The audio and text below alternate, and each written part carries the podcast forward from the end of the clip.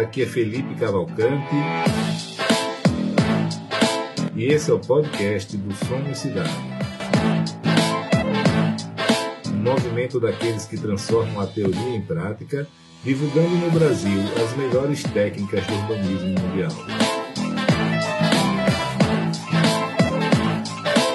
Acreditamos que as cidades devem ser devolvidas para as pessoas e que o setor privado pode ser um grande aliado para que isso aconteça.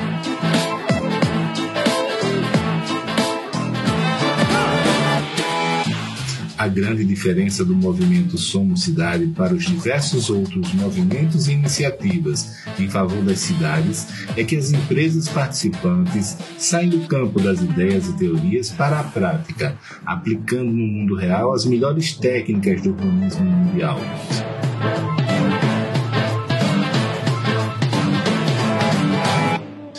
Esse é um movimento de pessoas e empresas que fazem acontecer, se expõem ao risco e que são apaixonadas por transformar as cidades e as vidas das pessoas para melhor.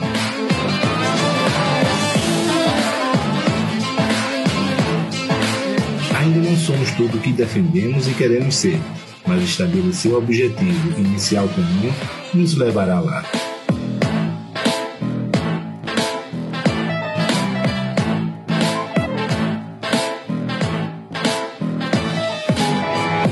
Pessoal, tudo bem com vocês? Juntos aqui mais uma vez no podcast Somos Cidades, hoje com o Maxime Bercatz. Maxime é francês, mas estava batendo papo com ele agora antes de começar, conhece Alagoas melhor do que eu, se brincar, né? e, e a gente vai falar sobre um assunto muito interessante, né? que é, são o retrofit, os desenvolvimentos de retrofit que ele tem feito aí no centro de São Paulo, que eu acho que tem gerado curiosidade em muito, muita gente. Né? Esse é um movimento que tem iniciado, iniciou nos últimos anos, que está cada vez mais pegando tração e a gente tem que aprender um pouco né, com o que ele tem feito lá para ver até se isso é possível ser feito em outros lugares do Brasil. É, e, Maxime, seja muito bem-vindo. É, quero, quero dar as boas-vindas aqui ao podcast Somos Cidade e queria, se, antes de mais nada, pudesse se apresentar o que é que em francês está fazendo aí no centro de São Paulo. Claro, é muito prazer, Felipe, obrigado pelo convite. É sempre interessante para mim e para a empresa divulgar o nosso trabalho e o que a gente faz, porque é o, esse investimento em retrofit é algo que é um pouco além do negócio. Né? É, é, primeiro, é uma, um negócio apaixonante, então é, é sempre gostoso falar sobre ele, e é um negócio que é, a gente acredita pode ter impacto positivo. Então, não é somente um negócio, mas acho que é um negócio que pode gerar valor que vai além do, do valor para a empresa. É, então, acho que quanto mais pessoas conheçam o assunto, quanto mais empresários, investidores tenham é, ciência que isso existe, que mais projetos haverá e mais uh, cidades brasileiras, irão se desenvolvendo pelos, pelos, dos seus centros, né? As cidades brasileiras se desenvolveram muito nas, nas, nos subúrbios e acho que agora eles têm esse movimento de ter que se desenvolver de novo no centro, porque senão elas ficam muito desequilibradas, né? Ficam, uma, Perfeito. esse, esse é... movimento lá nos Estados Unidos ele está voltando com muita força, né? Que, que lá, inclusive lá foi bem mais forte a ida para os subúrbios e agora também a volta para o centro está indo muito forte. Eu tenho uma curiosidade, Maxine, que é a seguinte: em algum momento essa mosquinha ali picou aí? Como foi que você despertou seu interesse para isso? Porque eu entendo que você não lidava com isso antes, né? Olha, eu sou, eu sou da área imobiliária faz tempo já, desde 2005. É, acontece que antes de começar a trabalhar, eu moro no Brasil há 22 anos, é, eu era estudante, eu vim fazer aqui intercâmbio, estágio, é, e aí, voltando na, na, França, em 2005, eu trabalhei na área imobiliária. Então, eu não trabalhei especificamente é, com retrofit, não trabalhei especificamente com, com residencial, inclusive, mas eu já era profissional da área, eu fui empreendedor, inclusive, desde 2009, na, lá na França. E em 2013, a empresa que eu tinha aberto foi absorvida por outra empresa. É, e então acabei fazendo uma venda dessa empresa. E inicialmente o projeto era ficar lá, ficar desenvolvendo a empresa, mas enfim, não, não, o projeto não foi como eu esperava. E foi a ocasião de, de vir ao Brasil, que na verdade era um, um velho desejo que eu tinha. É, desde, a, de, desde o dia que eu tinha ido embora, eu estava praticamente me arrependendo de ir embora. Então, eu queria assim, voltar, e sempre nunca era um bom momento. E quando isso aconteceu, que na verdade foi um evento infeliz, foi, foi, foi uma coisa que era esperada, mas acabei aproveitando isso para tornar esse desejo realidade. Então, é, eu vinha parar aqui por conta disso, é, por conta do gosto, na verdade, a vontade de estar no Brasil, que acho que é um, bom motivo, sinceramente, porque acho que é luxuoso você poder escolher onde você vai morar, né? E, evidentemente, 10 anos depois, o, o fato de estar aqui está muito mais ligado a, a um profissional, né? Mas, mas, inicialmente foi uma, foi uma vontade pessoal. É, e, olha, foi um pouco por acaso, sinceramente, eu já era um profissional dessa área, então era natural eu seguir trabalhando nessa área. A questão do centro, especificamente, era uma questão que me intrigava. É, eu, eu frequentei muito no começo dos anos 2000 o centro de São Paulo, tinha, enfim, acho que já estava pujante, na verdade, na época, estava acontecendo bastante coisa, bastante pessoas redescobriam o bairro e vinham morar aqui, eu tinha amigos que moravam aqui, festas, etc. É, e aí, quando me tornei um profissional do, do segmento imobiliário, eu, que estava pensando nisso, relendo esse, essa geografia de São Paulo através de um conhecimento profissional, né? E eu quis, é, eu quis explorar isso. Aí foi um pouco por acaso. Teve um primeiro, uma primeira oportunidade de investimento que eu consegui financiar aqui com investidores locais. E o projeto a Ilion foi nascendo, né? É, mas então, foi, foi, foi, foi, mais um acaso, mas com uma forte é, intenção de explorar e tentar encontrar algum negócio ao redor desse território que me, que me interessava. Bacana. Maxime, é, dá uma noção para a gente aí do, do, do, do, quem é a Ilon hoje, qual é, qual é o tamanho dela, quantos prédios já fez, quantos está desenvolvendo. É, dá uma noção para a gente, por favor. Sim, claro. Então, olha, a Ilion é uma empresa pequena, tem é, 15 funcionários. É, pequena, mas não mais muito pequena. Né? Ela cresceu um pouco nos últimos anos. Uma empresa que está fazendo quase que exclusivamente retrofit. Temos um uma participação numa incorporação, mas o resto é tudo projetos de retrofit. É, a gente fez até agora 15 projetos que entregamos uh, e estamos agora com três novos projetos. Então, todos são 18 retrofit é, que estão no portfólio da empresa. É, a empresa ela trabalha, ela é sócia do projeto, ela, ela é, é efetivamente investidora, é, mas ela é investidora minoritária nos projetos, então é é, ela sempre vai arrumando sócios financeiros, né, sócios passivos, que vão nos permitindo realizar efetivamente esses projetos. Hoje a gente tem aproximadamente uns seis, sete investidores que, que, enfim, estão dependendo dos projetos, comparecendo neles para nos ajudar a, a, tornar eles possíveis. É, é uma empresa que uh, quase que exclusivamente está, fazendo, está trabalhando em um segmento residencial. Uh, a gente teve duas exceções, tem aqui onde o escritório onde eu estou, inclusive aqui Cupão, é a nossa embalagem comercial, dentro do Cupão, embalagem grande, de 4.500 metros quadrados, uh, e participamos no começo da empresa do projeto do Hotel Celina, que era o Hotel Bourbon, foi, passou para ser o Hotel Celina, que é, são os dois únicos projetos comerciais que a Ilion participou, os outros todos são residenciais. É, e nesses residenciais a gente tem duas estratégias. É, uma estratégia para venda, no qual a gente vai fazer um trabalho parecido com o de uma incorporadora, vai reformar e vender apartamentos, e um trabalho de renda, é, que a gente chama de residencial para renda, multifamily, é a palavra americana, é, onde, na verdade, a gente está tendo um crescimento maior. O, Hoje, o multifamily está se convertendo ao maior é, foco da empresa, onde a gente tem mais, é, tem mais investimento. Bacana, cara. Agora, eu, eu tenho curiosidade. Você, por ser francês, mesmo que não tenha atuado é, lá no, no, residencial de retrofit, né? É, é, queria saber o seguinte: você está fazendo um retrofit por vez aí, né? É, mas o centro de São Paulo ele tem é, os problemas dele, né, de segurança, de zeladoria. e, até de legislação, eu também diria.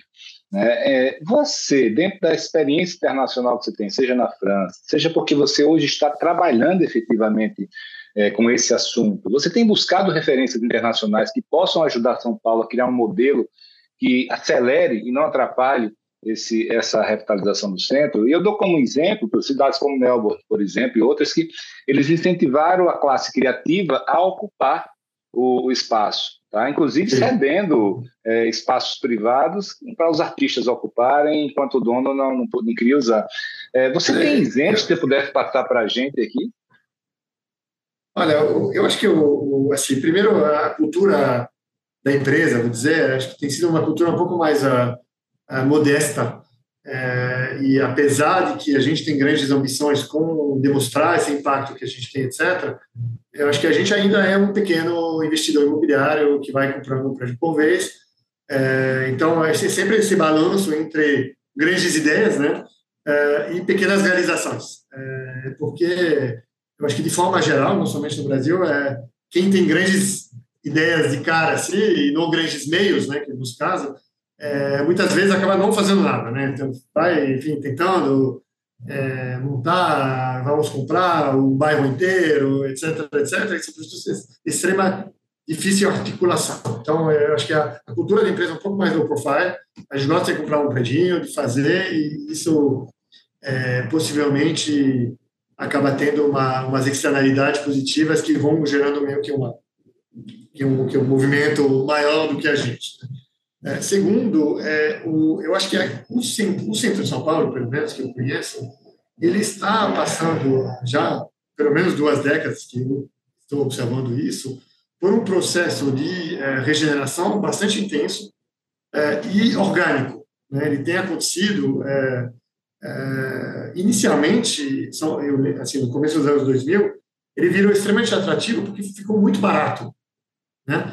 É, então, muita gente veio morar aqui porque era um lugar absurdo. Tinha apartamentos é, no edifício Louvre, no Copão, aqui no próprio Copão. Tinha gente comprou apartamentos por 5 mil reais, ou 8 mil reais na época. É, então, isso atraiu uma, uma, uma, um certo tipo de gente, né? que era um pessoal que queria conforto em questões de tamanho, sabia reconhecer um valor arquitetônico de imóveis, né? E que viu um negócio extremamente interessante, né, através do, do, disso.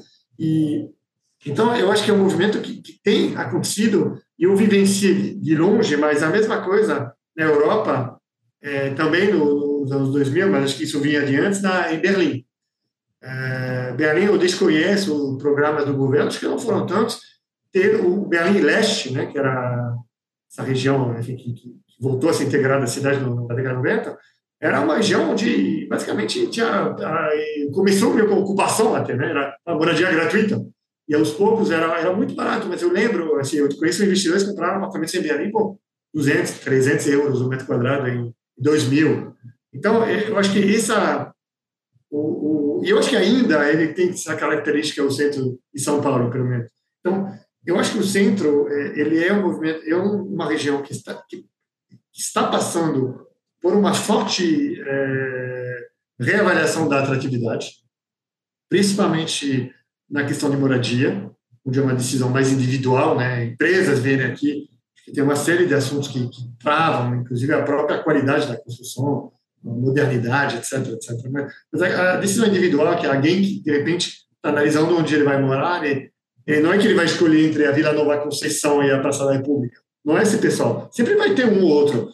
Mas a grande maioria das pessoas que a gente conhece, vende e aluga apartamentos, são pessoas que escolheriam entre um, um bairro muito mais periférico, muito menos é, servido em transporte, em, muito menos caminhável, é, apesar das perrengues assim, do, centro, de ter muito morador de rua e sujeira, mas olha, também não é que sei lá, uma zona norte é tão maravilhoso assim, é, também tem barulho, também tem sujeira, também etc, etc. Assim, o padrão de São Paulo, né, assim que se sai dos bairros mais chiques, assim, é um padrão meio baixo, né, em termos de, de qualidade urbana, assim. É, E, Acho que, inclusive, inclusive nos bairros mais chiques também, não é nada. Inclusive, inclusive, exato, exato. Não é nada do outro Mas, mundo, não. Eu, eu, inclusive. Aí o centro. Eu estou me mudando para São Paulo, né? E, e eu, eu fico impressionado. Eu ando no Itaim, é, que é isso, assim, não. não, não é. Exato. Então, eu acho que tem, tem que lembrar isso, é importante. E, e se for, se for olhar o centro do, comparado nesse contexto de, de São Paulo, é um lugar onde você gasta muito, muito menos em transporte, muita gente estuda aqui, trabalha aqui, ainda tem muito emprego na Paulista, na, na, na própria região do centro, muito funcionário público, etc. Então, enfim, acaba sendo, eu acho, um bom negócio. É, aí, fora isso, é, ele, o centro desenvolveu também de maneira orgânica, acho que sem incentivo, é, pelo fato de ter atraído as pessoas mais ousadas né, no início, mais atrevidas, muitas pessoas também que não têm filhos, que não têm família, então, pessoas, às vezes, um pouco mais livres nas decisões que elas vão tomar, é, etc. É, acaba, acabou atraindo uma classe mais criativa, né? Um, um, artistas, é, enfim, de forma geral, não necessariamente que tenham um trabalho criativo, mas pessoas que se reconhecem no estilo de vida na, na. Verdade, né? Ô Maxime, eu, eu gosto de estudar urbanismo, né? E até fui convidado recentemente para um, um, um, dar uma palestra em São Paulo mas o sobre isso, mas, mas o, a coisa que a única toda vez que chega um prefeito, um governador ou, ou, ou empresário dizendo oh, vamos recuperar o centro da minha cidade, a única coisa que eu digo é a seguinte: não, pelo amor de Deus, não precisa investir nada em infraestrutura, é. nada de investimento. Você precisa atrair a, a, os criativos, né? aquelas pessoas que conseguem conviver bem, um pé em cada mundo, né? no submundo. Isso que, o, só que Felipe, o criativo ele não é necessariamente, assim, sem generalizar, porque também não é uma pessoa, uma, alguém, né, ser criativo, mas, mas não é alguém também que se traz assim, tipo, não é alguém que uma prefeitura traz. É, geralmente pelo contrário, né, uma prefeitura vai meio que apavorar esse cara, porque, porque ele, ele, ele, ele que vai atrás, né, ele vai descobrir o lugar.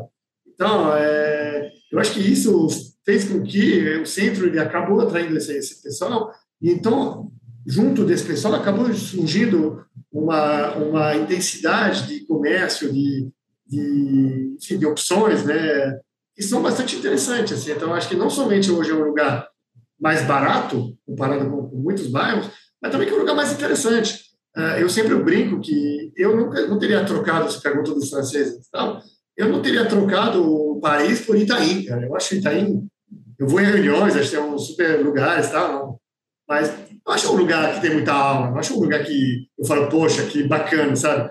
É, se, se, eu quero isso, sinceramente, acho que em Paris eu tenho umas opções assim, melhores, é, de uma certa forma.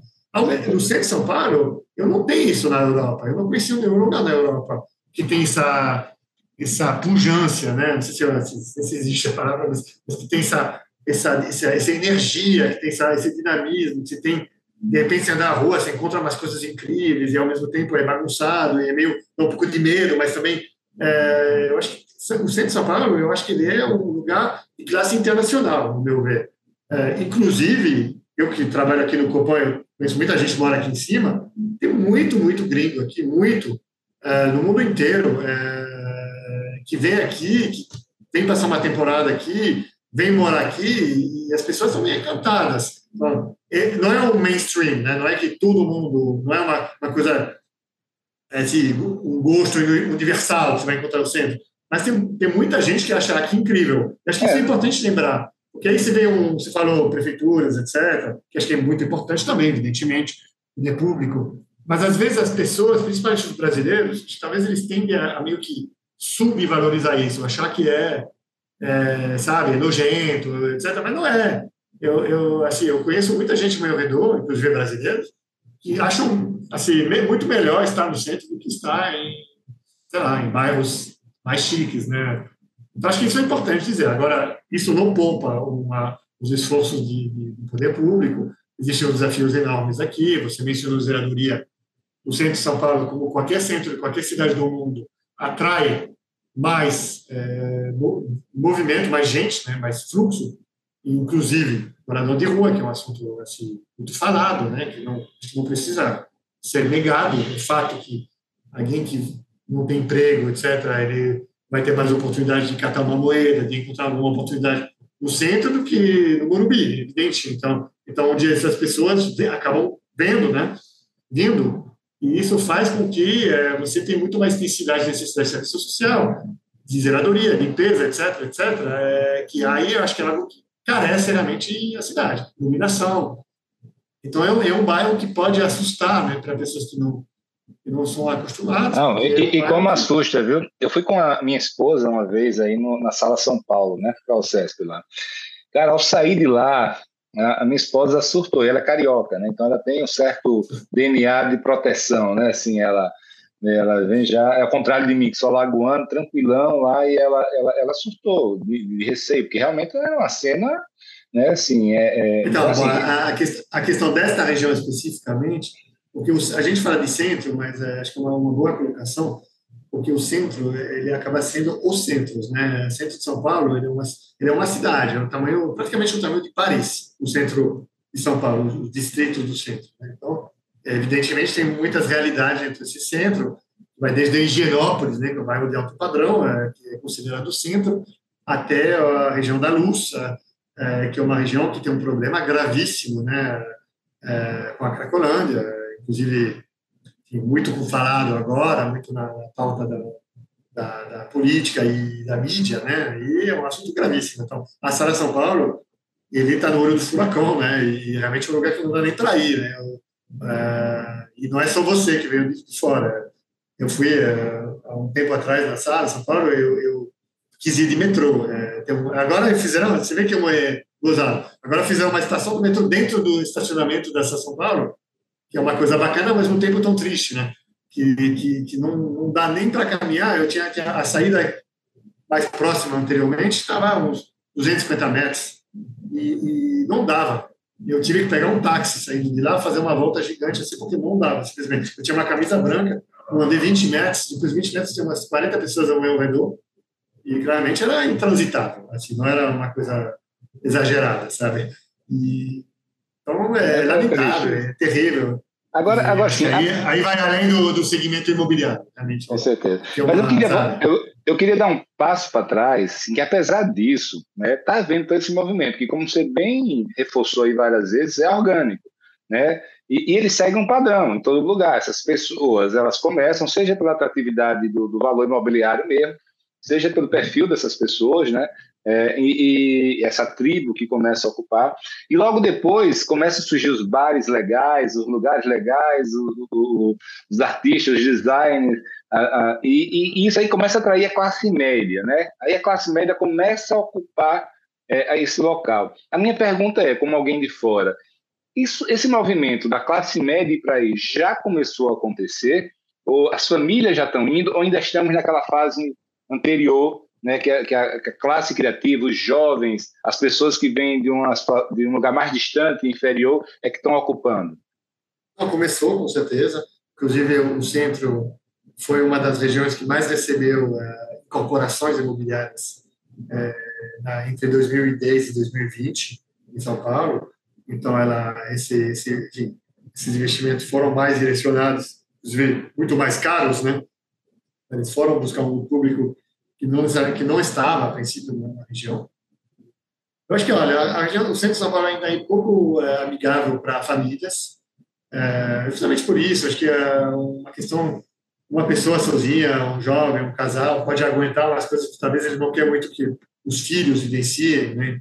É, pobreza visível, prostituição, é, é, enfim, tem várias questões é, é, sociais, assim, que você necessariamente que uma família que pode escolher, necessariamente quer. Então, não que não haja, mas acho que é uma região que tem atraído naturalmente o público mais jovem e não tanto o público familiar. Inclusive, muitas famílias gostam é, do, do bairro deles, né? Mesmo que tem que amar e o pai tem que andar uma hora de ônibus para vir trabalhar e tudo, eles gostam de voltar também no lugar onde onde conhece os vizinhos, onde tem, enfim. Então, é, tem esse, essa característica em São Paulo, pelo menos, de, de gostar do bairro também o centro, é, apesar de ter uma identidade muito forte, como é um lugar de passagem, talvez ele não tenha tanto esse senso de bairro, de, de sabe? É, Perfeito. É, então, ao fim, ao fim de semana, etc., ele é um pouco de ninguém, né? Sempre, de, de todo mundo.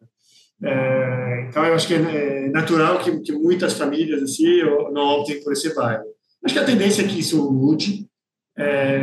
E olha, vou te falar, eu teve, tenho um exemplo bem conhecido já de revitalização, entre aspas, da Rua Augusta. A Rua Augusta, ela, ela tem um lado do centro e um lado dos jardins. Né? É, a parte no centro é, ela é um lugar tradicionalmente de prostituição. Eu acho que desde sempre, se não me engano, se, nos anos 50, acho que já era assim, 60, rua, e tem essa fama assim, meio né, um pouco duvidoso, assim, né? E era um lugar que eu conheci também no começo dos anos 2000, as primeiras baladas bacanas, teve, teve algumas, alguns empreendedores lá na noite, fizeram algumas questões lá, mas era um lugar, assim, muito, muito é, tomado pela prostituição. E, olha, muito provavelmente, ótimo que isso mudou, né? Ou está mudando, mas esses meu, galpões, né, umas construções horizontais, que eram esses, esses prostíbulos, né, foram é, é, destruídos e foi, foram erguidos lá é torres residenciais, condomínios residenciais. É, e olha, é, então, lá teve, acho que a gente mapeou uns 25 prédios foram construídos nesse trecho, que são cinco quarteirões. Né? É muita, muito prédio. É, tem, tinha poucos prédios tá, antigos. Né? Tem alguns, mas enfim. A, a quantidade talvez multiplicou por dois o número de prédios lá nessa região.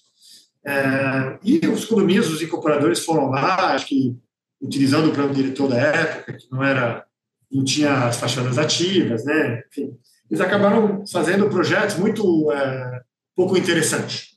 É, primeiro, projeto com muros altos para separar da, da rua, uma rua meio bagunçada, então, assim, naturalmente há uma vontade de, de, de se proteger um pouco dessa rua, é, alguns até foram dar entrada na outra rua do lado, porque há uma, um endereço mais nobre, que é a Rua Bela Cinta, por exemplo. Então, alguns na Rua Augusta só tem um muro, na verdade, tem as costas do prédio, né? E olha, eu acho que, eu, acho, acho que foi, isso foi uma ocasião perdida, no meu ver, para São Paulo, que a Rua Augusta, apesar de tudo, era um lugar mundialmente conhecido, que nem Pigalle em Paris, que nem é, Soho em Londres, que também foi, um, foi uma revitalização péssima. Né? É, mas, enfim, era um, sabe, são bairros meio Maxine, Red, Light, Red Light District. E, e, e, hoje, hoje virou uma coisa meio qualquer, meio padrão, que você podia encontrar em qualquer lugar.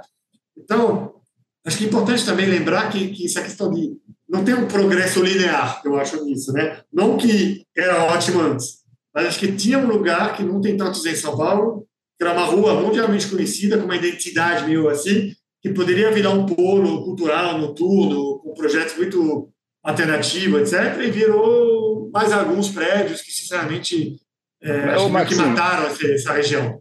É isso que eu quero falar. Assim, o, o que a gente vê é que é, a, a, legislação brasileira, especialmente São Paulo, né, depois da década de 50, ali de 72, né, no, no, no, equivalente ao plano diretor, ele praticamente acabou com a possibilidade do uso misto, de fachada ativa. Então, a legislação proibia. Então, ao não poder mais fazer fachada ativa, obviamente, você constrói um muro, uma grade, né, para cercar o prédio, né, ainda mais em regiões seguras. Então, eu acho na verdade, não é nem incorporador, eu acho que é mais a, a, é fruto da legislação, do mesmo jeito que a legislação atual então. ela está permitindo e o mercado está tá respondendo a isso. Mas, dito isso, né, é, eu queria saber a sua opinião sobre essa influência da legislação aí na, na, na, no centro de São Paulo, tá? porque agora, recentemente, tem havido uma, uma conscientização maior dos planejadores, planejadores urbanos em relação à fachada ativa, ao uso misto, é, você vê, todo o centro de São Paulo foi construído sem recuo, nem recuo frontal, Isso. nem recuo lateral, como Paris, como Barcelona, né? depois da década de 50, 60, 70, não, só aqueles prédios, como você falou, podiam estar em qualquer lugar do mundo, com as costas para a rua, tá? então, e não só em São Paulo, em Maceió, em todo lugar. Né? Então, dito isso, é, como é que está essa questão da legislação aí? Ela tem ajudado ou atrapalhado? Olha, é, eu, eu, concordo sobre o fato de que a responsabilidade principal né, desses empreendimentos de baixa qualidade é, é da legislação. É, eu acho que se você tem um, um plano diretor que não te obriga, a, que, na verdade não é nem que não te obriga, que ele impede, proíbe. proíbe. É, fazer proíbe um, você fazer bem feito. Uma loja no terreno, você não vai fazer, e aí, olha, a questão do, da arquitetura, é, é, muito complexo esse assunto, porque o mercado acaba desenvolvendo um certo padrão e e tem uma questão da industrialização dos materiais, então você, assim que você sai um pouco do que se faz, o teu custo é muito maior, etc. Então, é um assunto, acho que é difícil. Eu, particularmente, advogo para ter subjetividade na aprovação, mas eu sei que é uma, um assunto sensível, porque existe uma questão de corrupção, etc. Né? Mas em Paris, por exemplo, tem um arquiteto da prefeitura que vai dizer se ele gostou ou não gostou. É, e não é que ele gostou ou não gostou, é que se isso se integra dentro, ele vai justificar, evidentemente. Mas existe meio que uma comissão estética. É, aqui não, aqui, esse, aqui é uma, uma visão mais, uh, mais tec, tecnicista. Né? Você tem uma legislação muito complexa para bastante coisas, ao mesmo tempo você pode fazer uma fachada rosa com uma, uma sei lá, um desenho de um boneco assim na fachada, ninguém vai, ninguém vai dizer nada porque ninguém tem nada a dizer. Então, acho que isso, assim, é uma reflexão eu acho interessante. Ao mesmo tempo, talvez faça que São Paulo seja essa cidade tão diferente de outras, né, justamente. Vocês vê uma skyline absolutamente bagunçada. E, enfim, que na primeira reação é dizer que feio tal, mas na real talvez seja parte do dinamismo da, da cidade, né, da mágia da cidade. Mas olha, sobre a legislação, é, realmente a prefeitura está se esforçando e tem se esforçado, acho que agora virou um consenso essa questão de tem que incentivar o, a, os investimentos da região central, onde tem transporte, né, vai além da região central, a questão dos eixos de transporte. É, acho que isso é um consenso apolítico, né, transpolítico. É, é, todo, todas as administrações públicas agora, acho que querem ir nesse sentido, até por questões pragmáticas de fazer economias. Maxime, deixa eu só interromper, porque você fala é apolítico e técnico. E, e, as, e, as, e as prefeituras, as legislações têm tentado incentivar os frente. Mas, sinceramente, toda vez que eu vejo uma lei de incentivo ao centro de São Paulo a, a, a é, ser aprovada, eu vejo a academia, a, Instituto de Arquitetos do Brasil, a, USP, todo mundo ser contra. É, eu não sou de São é. Paulo. Você pode me explicar por que, que eles são contra o incentivo à revitalização do centro? Eu acho que não, não sou especialista né, do assunto. É, eu tenho olhado mais a, a legislação especificamente para o retrofit. Aqui eu vou te dar a minha opinião sobre isso. É, e essa legislação acho que é mais uma legislação de planejamento urbano. Na verdade, tem visado mais a, a, o uso da ocupação do solo a, e, a, e, as construções novas. Né? É, mas eu acho que a maior é, se queixa que eu estou ouvindo no mercado é mais da velocidade das coisas que estão sendo feitas, é, isso do lado dos urbanistas, arquitetos, etc., é mais de tentar meio passar as coisas sem, sem, sem consultar tanto. Que, sinceramente, de fora, me parece que está tendo esse esforço é, é, para consultar, mas talvez não seja o suficiente, talvez as, as reuniões públicas não são organizadas como elas deveriam ser. A queixa do mercado imobiliário é, é diferente. A queixa do mercado imobiliário é que o, o, a legislação tenta orientar demais. É, e então isso faz, cria meio um, umas, um Frankenstein, assim, assim, teve essa questão das NR, então, de repente, porque acho que a legislação do, do Haddad achava justamente que era legal fazer um gestor de uso misto, como você mencionou, porém, não sei se alguém se tocou tanto que não há essa procura é, para todo prédio residencial ter os primeiros andares comerciais. Simplesmente, o mercado comercial agora está totalmente zoado, bagunçado, é, depois Covid ainda mais, e mudou. Então, é, não é que sempre tem. Então, agora está sendo NR, mas uso residencial. Então, já nasceu errado, sabe? Já, isso vai dar problemas, evidentemente. Com certeza. Essa fachada ativa é muito bem intencionada, a fachada ativa, bacana. Porém, varejo também está bagunçado. É, a gente tem sofrido muito com lojas, não é que nós fizemos fachada ativa, nós compramos prédios com lojas já. Então, a gente tem sofrido pra caramba com lojas, zero procura. É, então, também não é que qualquer lugar agora de São Paulo, em avenidas que não tem pedestre, etc., vão receber lojas. Então, acho que a queixa do mercado imobiliário foi, é mais, se coube, etc., é mais tipo, deixar o empreendedor fazer, deixar o mercado se autorregular. E, e para a questão do retrofit, olha, tem uma legislação nova agora, a gente tinha um problema grave no retrofit, que o técnico da, da municipalidade né, não, não, tinha outro é, embasamento técnico do que a legislação, a mesma legislação para a construção nova. Então, é, mesmo que ele queira aprovar, etc., ele tinha dificuldade porque o prédio que vai fazer o retrofit ele não tem a característica do, do você, não pode fazer vagas, por exemplo, às vezes.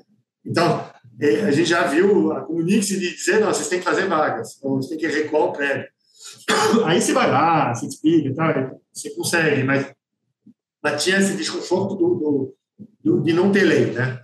É, agora vem essa, uma, uma lei específica da, da requalificação, é, que na verdade já tinha, mas agora foi melhorada, especificamente para o centro, que acho que não, não, é, não teria que ser porque se é só, só no centro, é, onde ela vai dar um embasamento melhor para o técnico municipal. Então, acho muito bom. Eu acho que isso deve permitir viabilizar mais projetos. É, e, e, porém, assim, eu, eu advogo é, para uma simplificação, na verdade. Então, acho que essa nova lei é bem-vinda. A gente tem um projeto agora com essa nova lei, a gente deu entrada em novembro, então vamos ver, né? Realmente consegue. Eu não tenho ainda experiência prática e ninguém tem, né? que, salvo engano, ainda não saiu nenhum avará com essa nova lei. Todo mundo está ainda aprendendo, inclusive os próprios consultores e os próprios técnicos né, da prefeitura. É, uma coisa é uma lei votada, né, assinada, outra coisa é a sua aplicação, e existe uns anos de, de aprendizagem.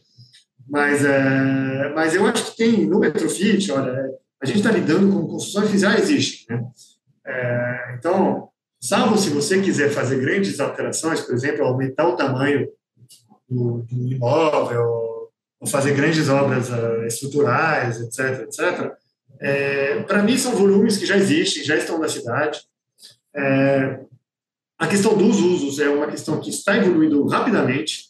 Agora tem o home office, então já a, a distinção entre um comercial e um residencial não é tão evidente, porque muita gente trabalha em casa.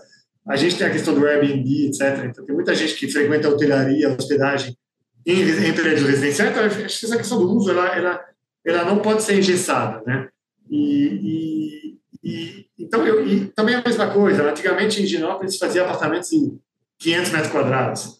É, quem hoje mora em apartamentos de 500 metros quadrados? Ninguém, nem as pessoas mais ricas, porque ninguém tem mais quatro filhos e ninguém tem mais quatro empregados ou empregadas, é, motoristas morando com eles. Então, acho que tem existe uma evolução, é normal, né? da mesma maneira que talvez daqui a 50 anos as pessoas vão morar de novo em 500 metros, quem sabe. É difícil fazer essa futurologia, né? Então, eu acho que a questão da... Isso é uma questão, inclusive, para os arquitetos, uma grande questão de, de desenhar projetos que tenham essa versatilidade, né? É, fazer menos, fazer divisões estruturais, etc. Que possam... Mas que a prefeitura também tem que, tem que estar nessa mesma cabeça. Então, para mim, se você quer mudar o uso, se você quer dividir o apartamento em dois, no meu ver, não são assuntos que deveriam ser nem tem problema de um técnico de prefeitura. Ele, ele, ele, pode ter consequências fiscais, né? e aí, ótimo, que isso gere mais impostos. A Secretaria da Fazenda sempre vai saber isso, porque gera um número fiscal, esse que é ele, né? que chama em São Paulo, é, que é uma, uma, umas direções, né? o endereço do prédio fiscalmente. Né? Então, esse, eu acho que é importante que esteja controlado, é, a gente sempre vai pedir enfim, os projetos adequados com RT de segurança, de acessibilidade, bombeiro, isso, assim, eu acho que tem coisas essenciais, né? Mas tem outras que eu acho que é só fazer papel para fazer papel, sabe? Porque, porque eu duvido, principalmente em região densa, duvido muito que haja qualquer impacto em trânsito, por exemplo, se você vai dividir em, dois um apartamento grande, mesmo que você fizesse isso em todos os prédios de Genópolis. Acho que isso é irrelevante comparado com, com, com, a infraestrutura que já tem, etc. Então, eu acho que eu advogo muito mais para a questão de simplificação. Teve uma, um instrumento, né, para voltar um pouquinho para trás, da, em 2017, se me engano, que foi o Código de Obras, o novo Código de Obras. Isso ele, ele já foi nesse sentido. Né? O Código de Obras, para nós, ele foi o maior aliado de vários projetos que a gente fez, porque ele permitiu uh, você fazer coisas sem ter que passar para a prefeitura. Antigamente, apesar de que ninguém fazia, se você ia trocar o carpete do, do teu quarto, você ia ter que aprovar. Era, se você ia, ia separar o quarto do teu filho em dois, uh, você tinha que aprovar. Ninguém fazia. Mas, mas gerava uma, um limbo. Né? O Código de Obras ele, ele conseguiu separar de maneira mais clara e eu acho que isso ele foi um aliado grande de vários projetos que foram feitos. Mas a gente agora tem que fazer um passo bem para frente e conseguir simplificar que, olha, a gente... Mas, o Maxime, deixa eu só interromper para fazer uma pergunta. Eu, eu, eu, existe um caso em Fortaleza do e é, o licenciamento é praticamente autodeclaratório, né? Assim, é, o, que, o, o, que mais demora é quando tem que pagar uma taxa bancária que demora 30 minutos. Né? É, eu, e tem também um caso do Reviver Centro, que foi lá do Rio de Janeiro, que foi recente, tem dado vários incentivos. É, sobre o primeiro caso de Fortaleza, tem algo parecido com isso em São Paulo? Segundo, é, em relação ao Reviver Centro, tem, tem o que é que tem no Reviver Centro que poderia ser adotado em São Paulo? Você conhece ele? Não sei se você conhece. Sim, sim, sim. Então, Fortaleza não conheço. Ah, inclusive, é, é, enfim, é, muito conversado falar dessa comunidade dos investidores imobiliários, porque realmente parece que é um caso de simplificação muito, muito drástico, né? E eu não sei o quanto foi bem sucedido, não, o quanto gerou. Imaginaria que tenha sido bem sucedido, mas. Não, tem, tem sido, sim. Eu tenho eu acompanhado. não conheço nada, nada equivalente aqui em São Paulo. É, e eu acho que é indispensável, eu acho que é o caminho é, das pedras para você revitalizar, mesmo de vez, é, porque é, o que, o, que o, o, empreendedor, o investidor quer é previsibilidade. Né? Ele quer enfrentar um custo de construção, quer enfrentar um mercado, quer enfrentar um produto. Isso já são riscos pesados, né? Será que eu errei no produto? Será que o preço vai atender? Será que eu vou conseguir fazer minha obra? Será que eu... então já é, não é tão simples assim, né? Não parece. Então, se ainda você tem um risco administrativo, acho que aí assusta, assusta bastante. E esse risco, quanto mais a gente conseguir reduzir ele, melhor. Inclusive, eu diria que ele é muito mais importante do que o benefício tributário, o benefício.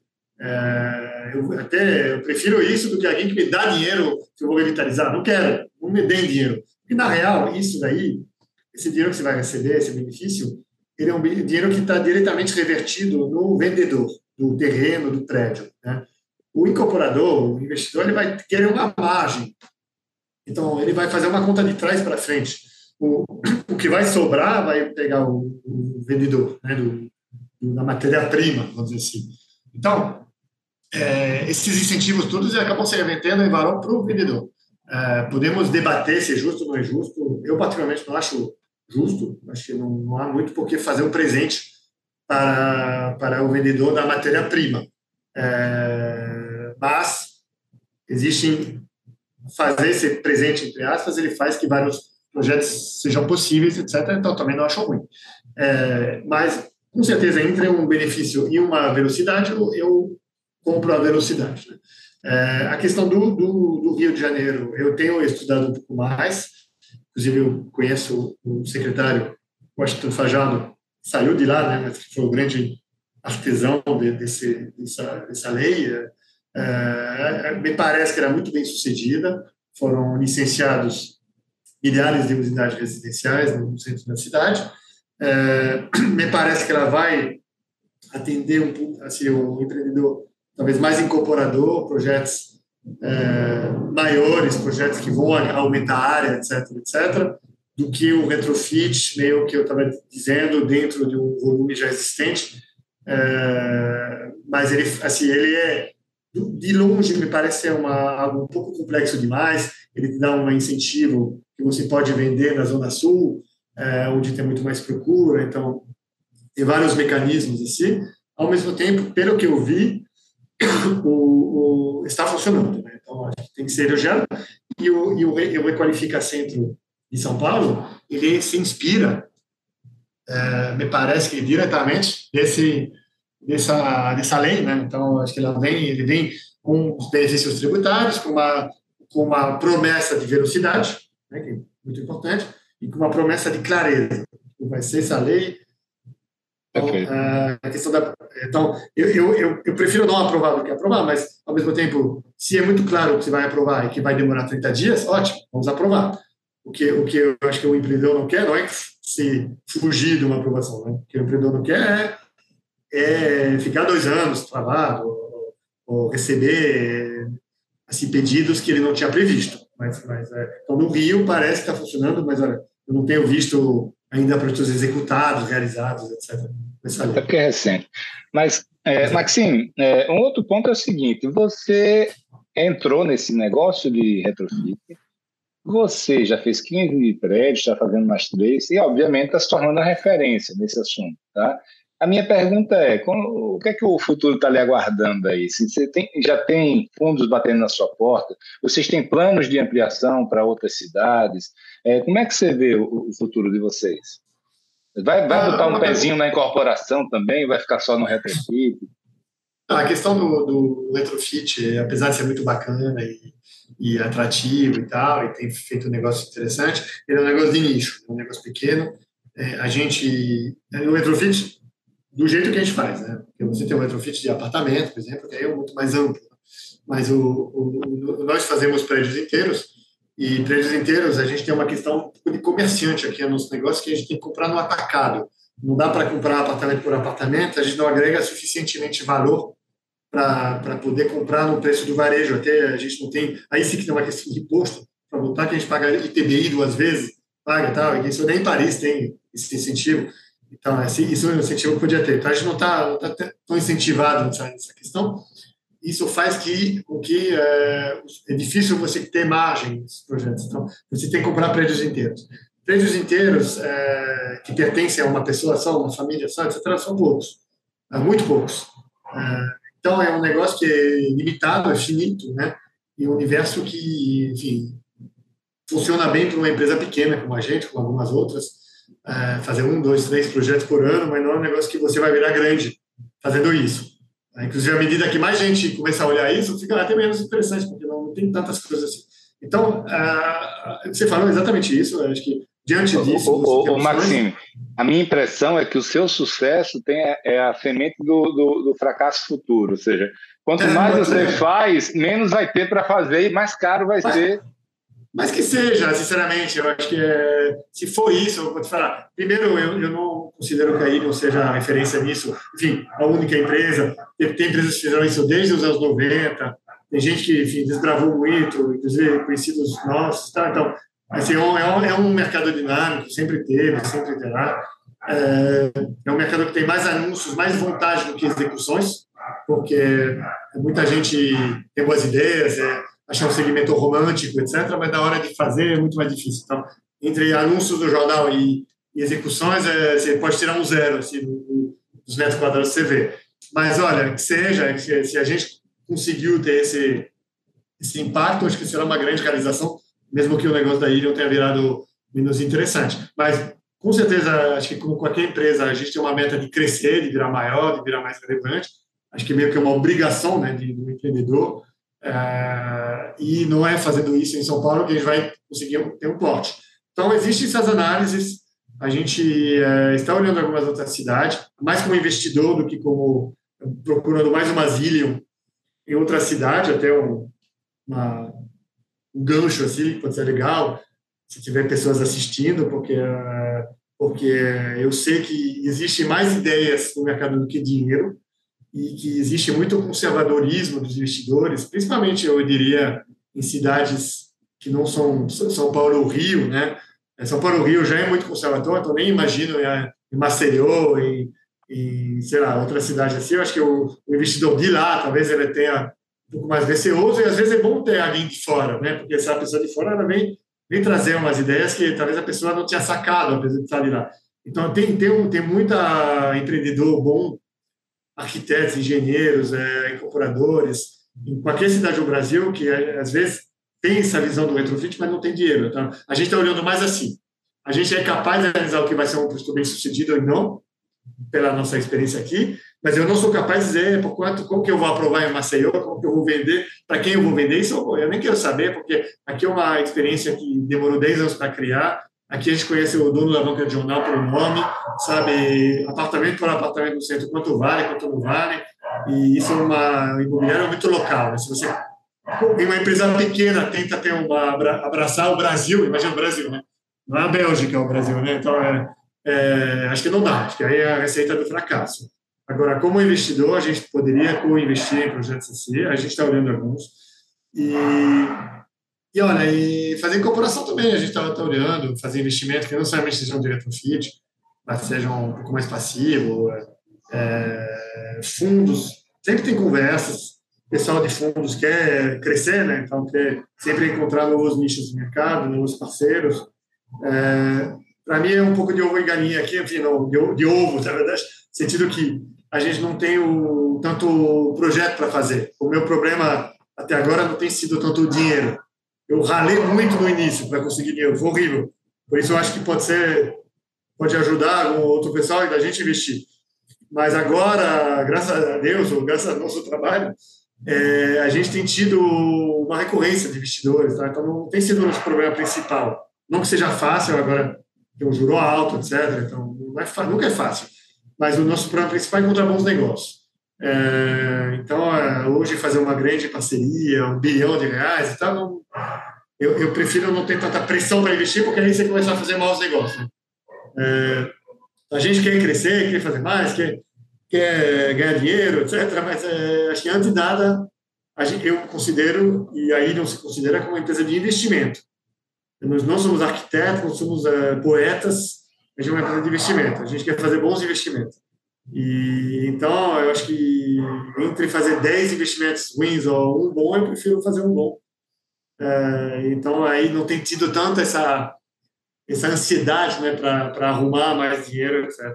Mas, olha, São Paulo é grande, apesar de não ter tantos prédios assim, tem, e, e às vezes não é só prédio, às vezes, enfim, surgem várias oportunidades, quanto mais se faz, mais ideias você tem, né?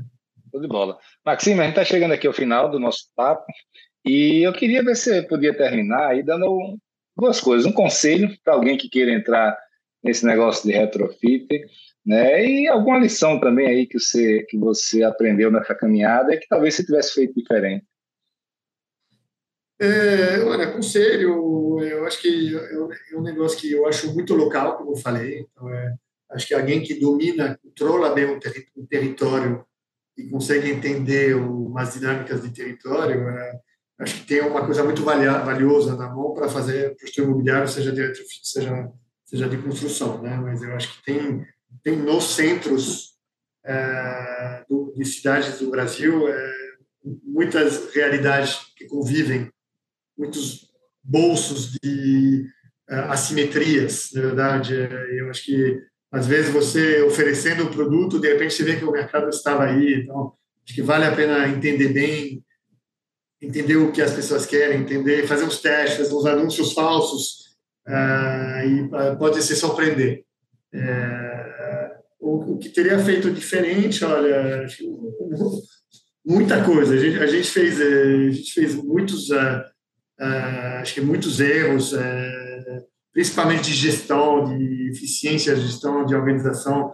O, o, a questão do, do, que a gente faz é isso que é a maior complexidade, eu acho, é que é, é algo que é pequeno, são negócios relativamente pequenos. O, o, investimento médio que a gente fez está ronda os 15 milhões de reais que não é pouco dinheiro, mas, mas para um investimento imobiliário não é muito. O percentual, né? Gente, o incorporador acaba pegando um percentual disso, né, para ser remunerado. Então, esse percentual, tem muito incorporador aqui em São Paulo, trabalha só a partir de 50 milhões, a partir de 70 milhões, justamente por isso. Então, não tem tanto dinheiro para trabalhar, para trabalhar o que quer, pagar time, né? É, ao mesmo tempo é complexo, não é uma coisa que você faz sozinho no teu, no teu quarto.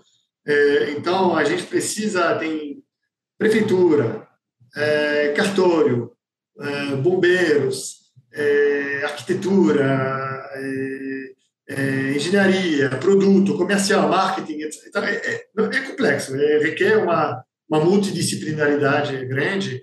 Eu acho que nesse daí a gente tem aprendido e tem feito bastante erros de desenho de produto, bastante erros de a gente gastou em projetos, três vezes o que deveria ter gastado em marketing. É, a gente reformou apartamentos que depois vendemos no preço que seria sem reformar o apartamento. Todo mundo comprou apartamento reformado, quebrou tudo. A gente, então, é, é mas é, é, eu, eu acho que não foi assim, foi um erro que é difícil de evitar, porque não tem um caminho tão trilhado assim, não tem tanta gente que eu não consigo contratar hoje alguém que tem 10 anos de experiência em retrofit, e a gente tem aprendido foi aprendendo. Né? Então, acho que são, são vários erros, mas em termos mais de trabalho, né? como que a gente... Decisões de negociais. Perfeito, meu irmão. Obrigado, Maxime. Foi ótimo aí essa aula aí sobre retrofit. tirei várias dúvidas que eu tinha. Estava louco para conversar com você, para tirar essas dúvidas. E eu passo para você, para você falar suas palavras finais aí. É, e muito obrigado, viu? Mas muito obrigado, Felipe. É um grande prazer. É, espero que tenha sido interessante mesmo. E olha, eu sei que você vai vir mudar para o Sudeste aí, então é bem-vindo. Tomara que a gente tenha ocasiões de mostrar para você os projetos que, que fizemos. Perfeito. Grande abraço, hein, Maxime? Sucesso. Abraço. Muito obrigado. Tchau, tchau.